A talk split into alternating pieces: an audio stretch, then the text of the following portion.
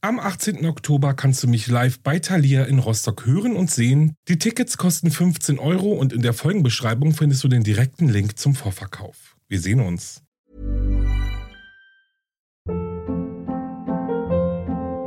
Hold up. What was that? Boring. No flavor. That was as bad as those leftovers you ate all week. Kiki Palmer here, and it's time to say hello to something fresh and guilt-free. Hello Fresh. Jazz up dinner with pecan-crusted chicken or garlic butter shrimp scampi. Now that's music to my mouth. Hello Fresh. Let's get this dinner party started. Discover all the delicious possibilities at hellofresh.com.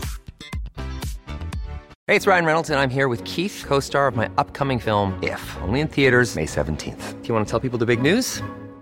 All right, I'll do it. Sign up now and you'll get unlimited for $15 a month and six months of Paramount Plus Essential Plan on us. Mintmobile.com slash switch. Upfront payment of $45 equivalent to $15 per month. Unlimited over 40 gigabytes per month. Face lower speeds. Videos at 480p. Active Mint customers by 531.24 get six months of Paramount Plus Essential Plan. Auto renews after six months. Offer ends May 31st, 2024. Separate Paramount Plus registration required. Terms and conditions apply if rated PG.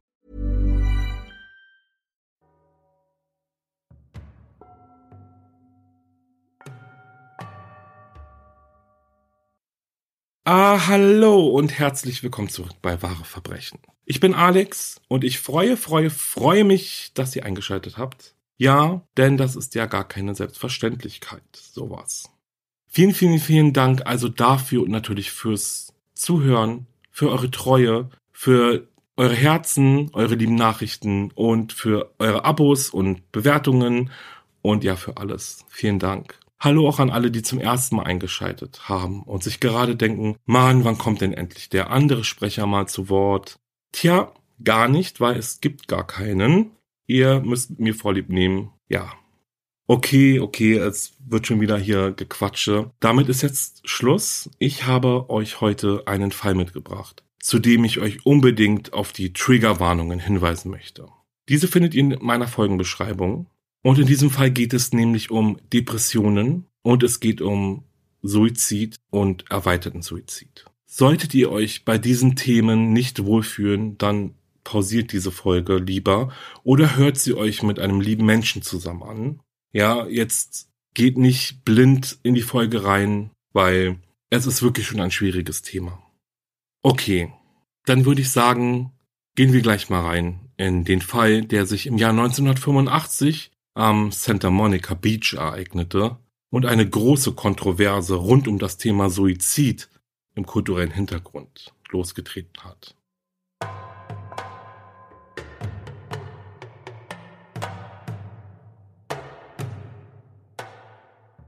Es war ein sonniger, kühler Tag, als die beiden Studenten der Marymount University, Nancy Pontius und Kevin Silver, am Dienstag, den 29. Januar 1985 am Strand von Santa Monica, Kalifornien, entlang spazieren und sich über ihre Studienkurse unterhalten.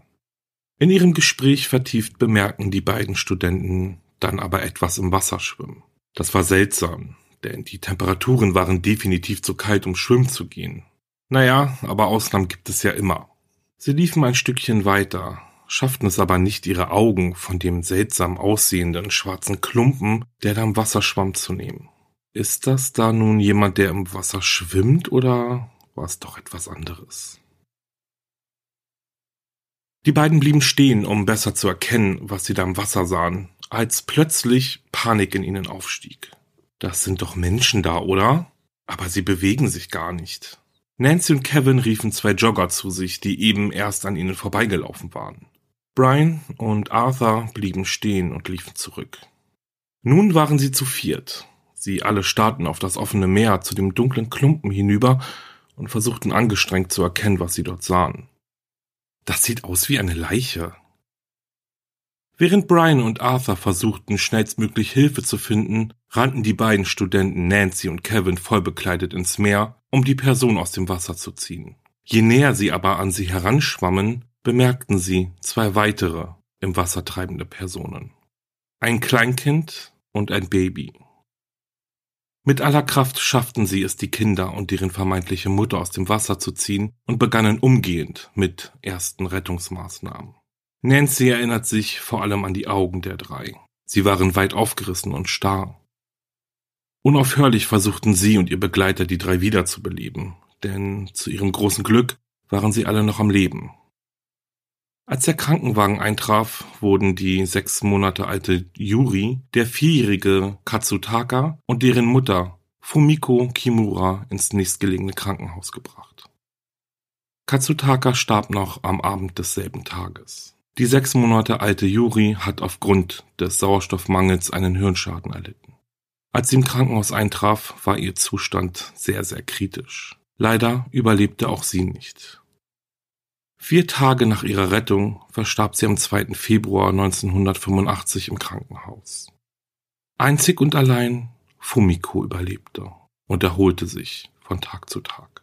Berichten zufolge aber war sie ihren Rettern alles andere als dankbar dafür, dass sie sie aus dem Wasser gezogen haben. Sie wirkte eher verbittert und sagte, sie hätten mich einfach sterben lassen sollen. Was aber ist geschehen? Wie kam es dazu, dass Fumiko und ihre Kinder bereits bewusstlos im offenen Meer trieben? Der Doppelmord an ihren Kindern und ihr eigener gescheiterter Selbstmord war ein weiterer Tiefpunkt im Leben von Fumiko Kimura, welches für sie von immer wiederkehrenden Misserfolgen gezeichnet schien. Fumiko wurde 1953 in Japan geboren und wuchs dort als eines von sechs Kindern auf. Die Familie hatte wenig Geld und so wuchs sie mit ihren Geschwistern in bescheidenen Verhältnissen auf. Ihre Kindheit verlief in den meisten Belangen normal. Sie liebte Sport und Musik und spielte besonders gern Klavier. Fumiko hatte nie Schwierigkeiten dabei gehabt, Freunde zu finden, und ihre schulischen Leistungen waren, wie von ihr erwartet, sehr gut. Dennoch litt sie bereits als junges Mädchen an depressiven Episoden und neigte zu einer enormen Selbstkritik. Nach der Scheidung ihrer Eltern haben sich diese Gefühle bei ihr verstärkt und so musste Fumiko schon früh anfangen, gegen sie anzukämpfen. Ihre Mutter heiratete erneut. Zu ihrem Vater hatte sie nur sehr selten Kontakt. Mit ihrem Stiefvater verstand sie sich nicht. Anders als ihre anderen Geschwister schaffte sie es nicht, eine Bindung zu ihm aufzubauen und das Gefühl von einer Familie zurückzubekommen. Einzig die Musik und ihre Schulaufgaben füllten diese Leere in ihr irgendwie auf. Als Teenagerin erlitt Fumiko dann einen weiteren Schicksalsschlag, der ihr weiteres Leben maßgeblich prägte. Sie wurde schwanger. Schwanger von einem Mann, der selbst noch ein Junge war schwanger als unverheiratete Frau. In einem Japan der 60er Jahre, in einer Kultur, in der die weibliche Keuschheit hoch im Kurs steht. Eine außereheliche Schwangerschaft bedeutete die maximale Schande, die eine Tochter über ihre Familie bringen konnte. Wer würde sie jetzt noch heiraten wollen? Wo würde sie arbeiten können und wie würde sie ihr Kind großziehen wollen? Ihre Mutter und ihr Stiefvater ließen sie im Stich. Sie verbannten sie quasi und überließen die schwangere Fumiko sich selbst. Das war die einzige Möglichkeit, die Familienehre irgendwie wiederherzustellen. Als einzige Konsequenz sah Fumiko zu diesem Zeitpunkt dann auch nur einen Weg, um ihr Leben und ihr Ansehen irgendwie zu retten. Sie ließ ihr ungeborenes Kind abtreiben. Ein Eingriff, der für sie unumgänglich schien, aber auch ein Eingriff, der nicht ohne psychische und physische Schäden für sie blieb. Im Jahr 1972, als Fumiko gerade 20 Jahre alt war, reiste sie nach Los Angeles, um am Glendale Community College in Kalifornien Musik zu studieren. Ihr großer Traum war es, später eine Karriere als Pianistin zu beginnen. Kurz nach ihrer Ankunft in den USA lernte sie am College einen jungen Mann kennen, in den sie sich Hals über Kopf verliebte. Die beiden heirateten, ließen sich jedoch nach drei Jahren Ehe wieder scheiden. Im Jahr 1980 arbeitete Fumiko als Kellnerin in einem Sushi-Restaurant. Dort lernte sie den Sushi-Koch Itsuroku Kimura kennen. Itsuroku war vor einem Jahr aus Japan in die USA gekommen. Wenn er nicht im Restaurant arbeitete, malte er leidenschaftlich. Er war ein richtiger Künstler und vielleicht fühlten sie sich auch deshalb zueinander hingezogen, weil sie ja beide die gleichen künstlerischen Neigungen hatten und weil sie japanische Einwanderer in den USA waren. Fumiko und Itsuroku fingen an, sich regelmäßig zu treffen, und nach nur wenigen Monaten heirateten sie. Fumiko gab nach der Eheschließung ihren Job auf und widmete sich ganz der Hausarbeit. Dem Klavierspielen aber blieb sie treu. Wann immer sie Zeit hatte, setzte sie sich an ihr Klavier und spielte meist viele Stunden. Izoroku versuchte seine Kunst zu verkaufen, wobei er aber nicht sehr erfolgreich war. Dafür aber lief es für ihn geschäftlich in eine andere Richtung ziemlich gut. Kurz nach der Heirat wurde er Miteigentümer eines Sushi-Restaurants namens Tokyo West. Im selben Jahr kam dann auch ihr gemeinsamer Sohn Katsutaka zur Welt. Fumiko widmete sich ganz dem Wohl ihrer Familie und stellte sich und ihre eigenen Interessen ganz, ganz weit nach hinten. Zu Hause lebte sie mit ihrem Mann in japanischer Tradition. Sie schliefen zum Beispiel auf Matten statt in Betten, die Schuhe wurden vor der Tür gelassen und zu Hause sprachen sie beide nur Japanisch miteinander. Wenn sie zum Beispiel zum Arzt ging, verneigte sie sich auf traditionelle Weise, um Respekt zu zeigen, und sie wartete oft bis spät in die Nacht auf ihren Mann, um ihn nach einem harten Arbeitstag die Füße zu waschen. Im Laufe der ersten Monate, seitdem ihr Sohn auf die Welt gekommen ist, entwickelte Fumiko eine, ich denke mal, man könnte sagen, Angststörung. Sie sah in allem und jedem eine Gefahr für ihren Sohn.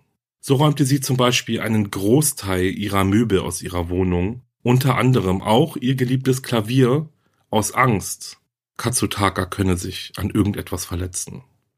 Sie fing auch an, für jeden Tag Zeitpläne mit geplanten Aktivitäten zu erstellen, in denen sie zum Beispiel bestimmte Zeiten des Tages für ihre häuslichen Aufgaben blockte, sowie auch Zeitslots für Aktivitäten mit ihrem Sohn festplante. Dadurch organisierte sie sich und ihr Leben um sie herum, was ihr ein wichtiges Gefühl der Kontrolle gab.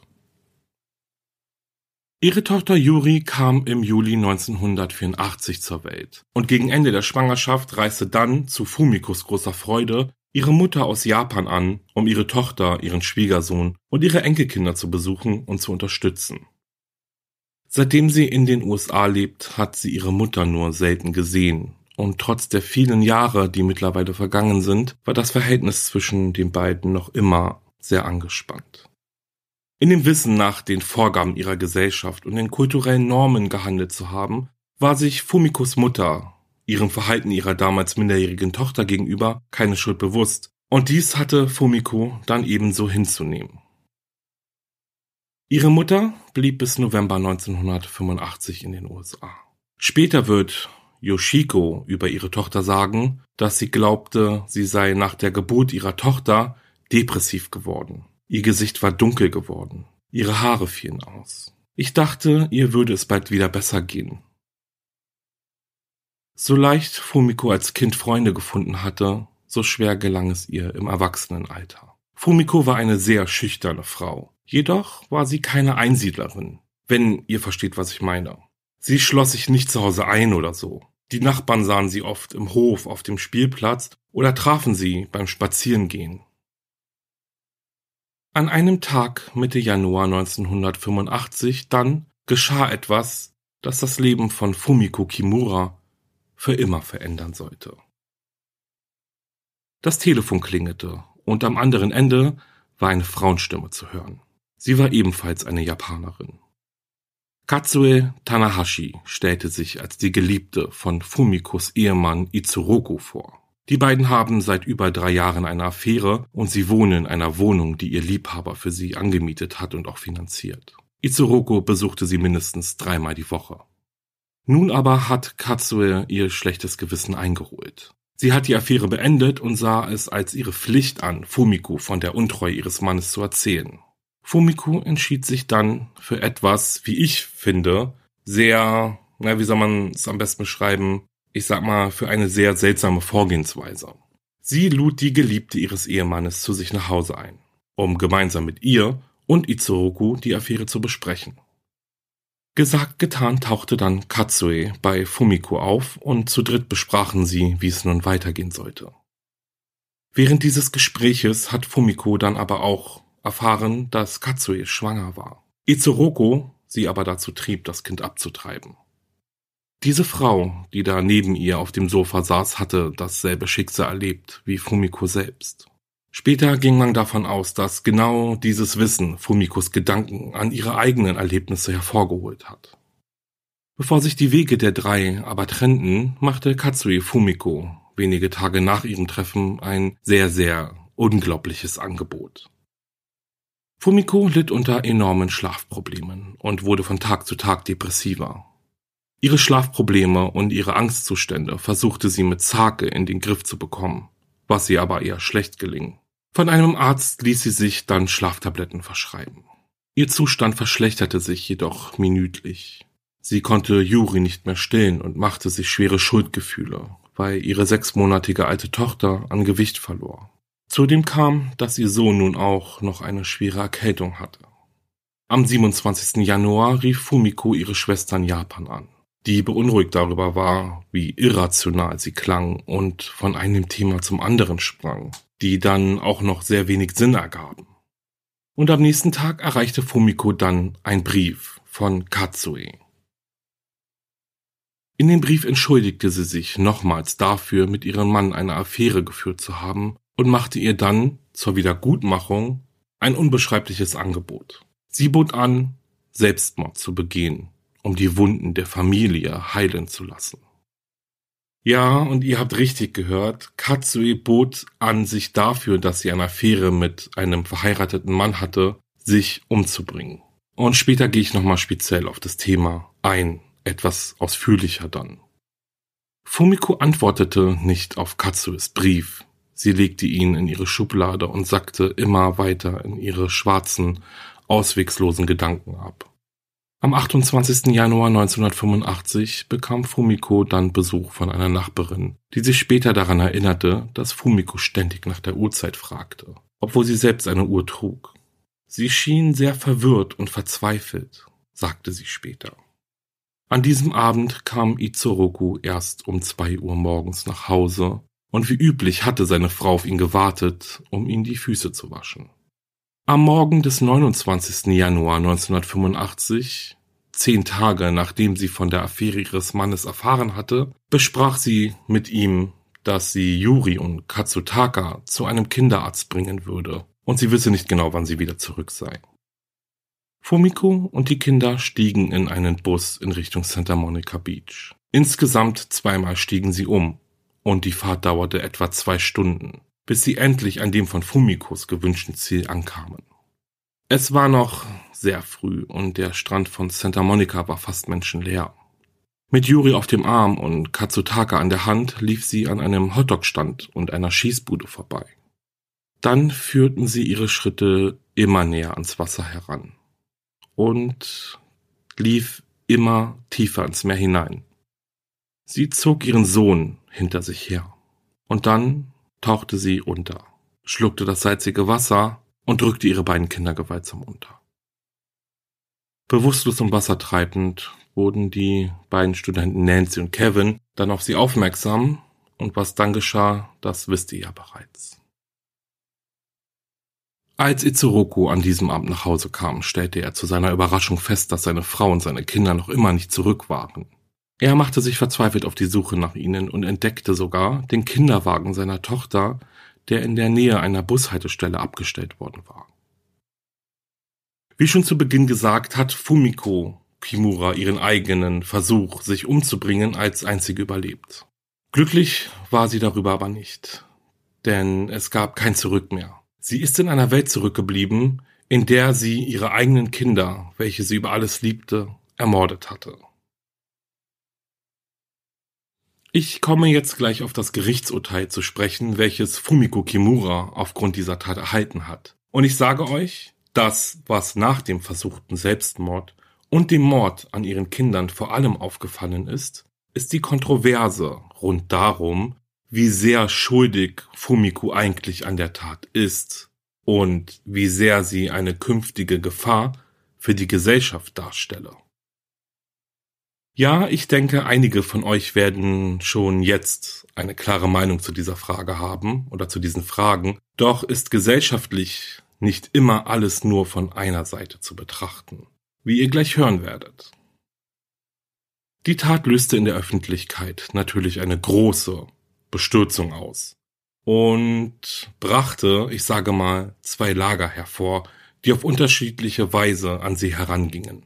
Es gab also die einen, die Fumiko Kimuras Tat aufs Schlimmste verabscheuten und diejenigen, die sie zumindest kulturell verstanden und sich sogar mit der verzweifelten Frau sympathisierten. Im zweiten Lager treffen wir auf eine Gruppe der japanischen Gemeinschaft in den USA. Sie schlossen sich zu dem sogenannten Fumiko Kimura Fairtrade Komitee zusammen und forderten öffentlich das Gericht auf, Fumikos kulturellen Hintergrund zu berücksichtigen, wenn der Fall verhandelt wird. Sie sammelten Tausende von Unterschriften für ihre Petition, in der sie die zuständige Staatsanwaltschaft aufforderten, Fumiko wegen der fahrlässigen Tötung ihrer beiden Kinder anzuklagen, statt wegen des Mordes an ihnen. Zudem forderten sie die Aussetzung der Strafe auf Bewährung im Rahmen einer überwachten Rehabilitation. Würde Fumiko für die Höchststrafe verurteilt werden, wäre diese entweder eine lebenslange Haftstrafe oder die Todesstrafe. Hierzu meldete sich auch der japanisch-amerikanische Anwalt Mike Yamaki zu Wort, der die Frage an die Öffentlichkeit gab, wie sinnvoll eine Todesstrafe für eine Frau sei, die eigentlich sowieso nicht mehr leben wolle. Ebenso kritisch sah er in diesem Fall aber auch die Option auf eine lebenslange Haftstrafe, denn so stellte Fumiko seiner Meinung nach keine Gefahr für die Gesellschaft dar, denn die einzige Person, der sie schaden würde, wäre sie selbst. Eieiei, und ich kann mir vorstellen, dass es bei einigen von euch jetzt schon wie wild in den Köpfen rattert, also bei mir ist es auch so. Kommen wir deshalb jetzt einfach ganz schnell zu dem Elefanten hier im Raum. Wieso rechtfertigen so viele Menschen einen Mord an zwei unschuldigen Kindern? Und dazu gibt es auch interessante Erklärungen, sage ich mal. Bei dem von Fumiko unternommenen Selbstmord handelte es sich um einen sogenannten Oyako Jinju. Das heißt übersetzt etwa gemeinsamer Eltern-Kind-Mord. Oyako Jinju ist bzw. war eine traditionelle japanische Form des Selbstmords die in Japan sehr lange als angesehen galt. In Japan gilt der Selbstmord traditionell als ehrenvoller Ausweg aus der Schande. Er gilt in Japan als mutig. Die Mütter kleiner Kinder, die Selbstmord begehen und ihre Kinder als Waisen zurücklassen, werden jedoch negativ gesehen. Es heißt, sie seien als Hexe oder Dämon dazu verbannt, dass ihre Seelen niemals Frieden finden werden. Eine alte Überlieferung die vielleicht einen großen Teil dazu beigetragen hat, verzweifelte japanische Mütter davon abzuhalten, sich das Leben zu nehmen und ihre Kinder allein zurückzulassen. Für Menschen in vielen anderen Kulturen, also unter anderem auch für uns, ist das, was Fumiko gemacht hat, also eine Mutter, die ihre eigenen Kinder tötet, ja, das ist ein abscheuliches und inakzeptables Verbrechen, das hart bestraft werden soll. In Japan aber war oder vielleicht sogar ist ein Oyaku Shinju aber etwas sehr Bedauernswertes. Wenn es tatsächlich zu einem solchen Eltern-Kind-Mord kommt, zeigte die japanische Öffentlichkeit in der Regel großes Mitgefühl und sogar Verständnis für die Eltern. Dieser Mord wurde nicht als ein schweres Verbrechen betrachtet. Und kommt es dann auch noch zu einem Fall, wie zum Beispiel bei Fumiko, wird er oder sie selten eines Verbrechens für schuldig befunden. Wie schon gesagt, gab es aber auch andere Stimmen, allen voran die leitende Staatsanwältin, die immer wieder darauf hinwies, dass in diesem Verbrechensfall zwei unschuldige Kinder gewaltvoll im Meer ertränkt wurden. Sie hatte absolut kein Recht, die Kinder zu töten. Ich bin ein Mensch und habe normale Sympathien für sie. Aber ich bin auch entsetzt, dass eine Frau ins Wasser geht und ihre Kinder tötet. Wir sprechen hier davon, das Leben eines anderen Menschen zu nehmen. Für viele wirkte die offene Diskussion über den Eltern-Kind-Mord und deren kultureller Hintergrund mehr als falsch. Ein Beamter der Mordkommission klagte auch an, dass es scheint, als würde sich niemand daran erinnern, dass zwei Kinder gestorben sind. Sie erinnern sich nur an die Mutter und wie verzweifelt sie war. Und auch aus der japanisch-amerikanischen Community gab es schwere Widerworte. Oyako Shinju kommt zwar häufig vor, aber es ist nichts, was man tun sollte. Darüber sind sich viele einig. William Weatherall ist Mitglied der Japan Suicide Prevention Association in Los Angeles. Er beschäftigt sich viel mit dem Oyako Shinju und war der Ansicht, dass der japanische Hintergrund in diesem Fall von den Medien überbetont wurde. Er wies darauf hin, dass Eltern überall in der Lage sind, ihre Kinder und dann sich selbst zu töten, wenn ehrliche, wirtschaftliche und andere Probleme ihre Fähigkeit zur Bewältigung übersteigen, nicht nur in Japan. Itzeroku unternahm nach dem Mord an seinen Kindern selbst einen Mordversuch. Er wurde rechtzeitig gefunden und kurzzeitig in eine Psychiatrie aufgenommen. Wieder zu Hause errichtete er einen kleinen Schrein für seine Kinder und brachte die Asche der beiden nach deren Gedenkfeier in Little Tokyo in Los Angeles in sein Heimatland Japan, um sie im Kreise seiner Familie zu beerdigen. Er begann auch schon bald Fumiko in dem Krankenhaus des Bezirksgefängnisses zu besuchen, in welchem sie bis zur Urteilsverkündung inhaftiert wurde. Er verzieh ihr, stellte ihre Ehe nicht in Frage und schwor ihr seine Treue. Sie werden ihr Leben gemeinsam verbringen und einen Weg finden, auf eine neue Art zu leben, sagte er. Auf die Frage eines Reporters, ob er seiner Frau verziehen hätte, antwortete er natürlich und sagte dann etwas wirklich eher Seltsames. Er meinte, er sei neidisch auf sie, dass sie so eine starke Bindung zu ihren Kindern hatte, dass sie in der Lage war, sie unter Wasser zu halten. Also, ich bin zwar gerade etwas sprachlos, aber irgendwie zeigt diese Aussage ganz gut, wie unterschiedlich eben mit diesem Thema Selbstmord oder Eltern-Kind-Selbstmord umgegangen wurde, vor allem von Seiten Itzerokus als Japaner und zum Beispiel mir gerade, dem bei solch einer Aussage schon sehr schlecht wird. Und Fumiko, die verbrachte die nächsten Wochen und Monate eingesperrt, um ihre Kinder trauernd und mit der Möglichkeit einer Inhaftierung oder Hinrichtung konfrontiert, musste sie nun darum kämpfen, einen Grund zum Leben zu finden, obwohl ihr Leben so schrecklich war wie nie zuvor. In einem seltenen Telefoninterview sagte sie einem Reporter, Leben ist schwer und Sterben ist schwer. Ich muss versuchen, leben zu wollen. Mit Beginn des Prozesses gegen Fumiko Kimura einigten sich die Staatsanwaltschaft und Verteidigung auf eine Vereinbarung, die Fumiko große Nachsicht entgegenbrachte. Ihr drohte eine lebenslange Haftstrafe oder aber die Todesstrafe. Am 21. November 1985 aber verurteilte Richter Robert Thomas vom Los Angeles County Superior Court sie jedoch zu einem Jahr Gefängnis und fünf Jahren auf Bewährung. Die Haftstrafe wurde auf die verbüßte Zeit im Bezirksgefängnis angerechnet und da sie bereits ein Jahr im Gefängnis war, wurde sie sofort freigelassen und zur Fortsetzung der psychiatrischen Behandlung verurteilt. Ihr Anwalt Gerald H. Klausner kommentierte den richterlichen Schuldspruch wie folgt. Die Gerichte können sie niemals so sehr bestrafen, wie sie sich selbst bestraft hat. Fumiko Kimura ist seither untergetaucht und gab keine weiteren Interviews.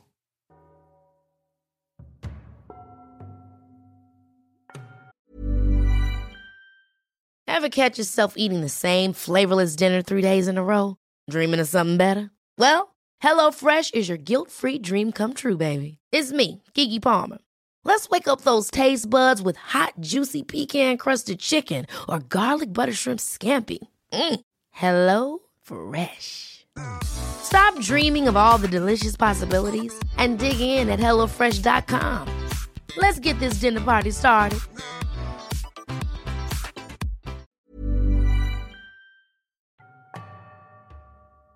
So, Okay. Und das war's mit diesem, ja, wie ich finde, wirklich sehr emotionalen und schwierigen Fall. Und das meine ich unter anderem in Bezug auf das ganze Thema, was die psychologischen Aspekte angeht. Ich denke, es ist auch nochmal angebracht zu sagen, dass ich kein Psychologe bin und deswegen auch nur vorsichtig über das Thema Depression und Suizid sprechen kann und möchte und dass ihr hier in meinem Outro oder in meinen Outros immer auch nur meine Gedanken zu einem Fall hört. Ich weiß, dass dem sicherlich 95% von euch klar ist und ihr euch auch nicht getriggert fühlt, wenn eine Person, die fachfremd in ganz fetten Anführungszeichen ist, seine Gedanken mitteilt. Denn ganz ehrlich, wir haben alle eine Meinung zu etwas, das um uns herum passiert und wir dürfen auch eine Meinung dazu haben. Ob nun fachnah oder fachfern. Punkt. Und sorry, wenn das jetzt etwas bitter war, aber das musste kurz gesagt sein. So, dieser Fall ist irgendwie, finde ich, ganz schwer anzufassen. Es ist schon ein Unterschied, ihn euch zu erzählen und dann aber auf seine eigenen Gedanken dazu einzugehen und sie zu formulieren oder zu versuchen zu formulieren. Das liegt vielleicht daran, dass man rein auf Fumiko bezogen und ihre Kinder jetzt mal herausgenommen irgendwie tatsächlich auch, ja, sie bemitleiden kann oder sie bemitleidet. Andererseits sich aber denkt, hey, das, was du in deiner Ehe durchgemacht hast, das machen ganz viele andere Menschen auch durch. Warum hast du es nicht geschafft, das zu überwältigen? Aber so einfach ist das ja immer nicht. Wir wissen nicht, was in Person XY vorgeht. Ja, und ich denke, vielleicht ist auch genau das der Punkt. Ich persönlich habe keine Erfahrungen mit Depressionen. Ich kann persönlich gar nicht nachvollziehen, wie es ist, solch eine tiefe Leere und Traurigkeit zu spüren, dass zum Beispiel ein Selbstmord eben als einziger Ausweg gilt. Ich persönlich kann bestenfalls nur versuchen, das irgendwie zu verstehen. Und das tue ich. Bezogen auf Fumiko würde ich sie zum Beispiel niemals verurteilen. Aber im Hinblick auf das, was tatsächlich geschehen ist, dass sie ihre Kinder mit in ihren eigenen Tod nehmen wollte oder sogar ja mitgenommen hat, das ist, wie ich finde, unheimlich schrecklich. Nehmen wir jetzt noch den kulturellen Hintergrund dazu, also speziell Oyako Shinju, dann, ja, schwer zu sagen, bildet sich natürlich ein neuer Gedankengang und, ja, keine Ahnung, den ich persönlich jetzt vielleicht gar nicht so annehmen kann, aber andere vielleicht, also, ja, sie ist ja eben mit dieser Kultur groß geworden, mit dem Denken, also mit diesem anderen Denken über den Tod, das andere Denken über einen Selbstmord, ne? Also, wie weit kann man sie denn dann wirklich dafür verurteilen, dass sie das getan hat? Oder ist es gar keine Entschuldigung? Also sollte das gar nicht als Entschuldigung in Frage kommen? Ne? Das ist eine schwierige Sache so. Das sind schwierige Gedankengänge, ich glaube, über die man sich wirklich lange unterhalten kann. Ja. Ich denke halt auch, dass die Diskussion rund um Fumikos eigentliche Schuld schon sehr interessant war in diesem Fall. Vor allem aber auch die Frage, wie sinnvoll wäre in ihrem Fall eigentlich eine lebenslange Haft, wenn sie doch eigentlich gar keine Gefahr für andere darstellt. Ja, und von der Todesstrafe gar nicht anzufangen. Ich habe zu diesem Fall zwei wissenschaftliche Arbeiten gefunden, die sich speziell auf den Eltern-Kind-Mord mit Hinblick auf die japanische Kultur und auf psychischer Ebene befassen. Ich verlinke sie euch auf jeden Fall in einer Folgenbeschreibung, solltet ihr Lust haben, etwas tiefer einzutauchen ne, mit fundierterem Wissen natürlich auch. Ich finde vor allem den Titel der einen Arbeit ganz interessant. Der lautet nämlich Can I Call Fumiko Kimura Crazy? Also kann ich sagen, dass Fumiko Kimura verrückt ist? Und ganz ehrlich, kann man? War Fumiko Kimura verrückt und kaltherzig oder war sie so sehr in ihrer Trauer versunken, dass sie eigentlich gar nicht mehr wusste, was sie tat? Wie gesagt, ich glaube, hier gibt es unheimlich viel Gesprächspotenzial. Und deswegen mache ich jetzt auf jeden Fall hier einen Punkt, weil meine Gedanken, die drehen sich gerade so ganz wild in meinem Kopf wieder dazu. Das ist so ein, ich bin ja dann auch einer, der sich dann auch so voll verquatscht dann mit so Sachen. Also wenn jetzt hier noch jemand wäre, dann hätten wir wahrscheinlich so eine Drei-Stunden-Folge jetzt. Aber ich mache jetzt einen Punkt. Ich lasse euch mit meinen paar Gedanken zurück. Und ja, bin aber interessant, was ihr denkt. Also schreibt mir gerne in den Kommentaren oder bei Instagram, was ihr denkt. Also wie empfindet ihr Fumiko Kimuras Rolle, sage ich jetzt mal, in diesem Fall? Und auch die Kultur und auch die Sichtweise auf einen Selbstmord, ne? diese unterschiedliche Sichtweise. Ich bin gespannt und bevor ich mich jetzt verabschiede, werde ich nochmal ganz kurz ernst, denn ich bitte euch, solltet ihr an Depressionen leiden und das Gefühl haben, mit niemandem darüber sprechen zu können oder euch absolut alleine fühlen oder ihr kennt jemanden, an den ihr nicht herankommt, dann vertraut euch wirklich jemanden an oder meldet euch bei einer der vielen kostenlosen Stellen, die für euch da sind. Dort habt ihr Kontakt zu ausgebildeten Menschen, die euch mit bestem Gewissen versuchen werden zu helfen. Die Telefonnummern und Links findet ihr in meiner Folgenbeschreibung. Schaut also unbedingt mal vorbei. Und jetzt bedanke ich mich bei euch fürs Zuhören und verabschiede mich jetzt von euch. Wenn ihr mögt und Lust habt und mir einen kleinen Gefallen tun möchtet, dann würde ich mich freuen, wenn ihr eine liebe Bewertung für mich schreibt bzw. abgeben würdet. Das funktioniert bei manchen Plattformen zum Beispiel durch Sterne oder einen Daumen nach oben oder ihr könnt was Schönes schreiben. Ja, ich freue mich auf jeden Fall riesig darüber, denn ihr helft damit diesen Podcast ja wirklich sehr und mir bereitet ihr auch eine Freude. Ja, ich bedanke mich jetzt schon dafür. Wenn ihr dann auch noch Lust habt, euch ein bisschen zu gruseln, dann hört auch gerne mal in meinen Podcast Paranormale Verbrechen rein. Da gibt es ab nächster Woche auch wieder neue Folgen, endlich, und solltet ihr noch auf der Suche nach einem richtig coolen T-Shirt sein. Dann schaut auch gerne mal in meinen Merch-Shop rein, da gibt es richtig coole Designs. Auf richtig coolen Klamotten, in Bio-Qualität übrigens. Den Weg zum Shop findet ihr dann auch in den Show Notes. Also, ich freue mich aufs nächste Mal mit euch. Bis dahin, bleibt sicher. Ciao.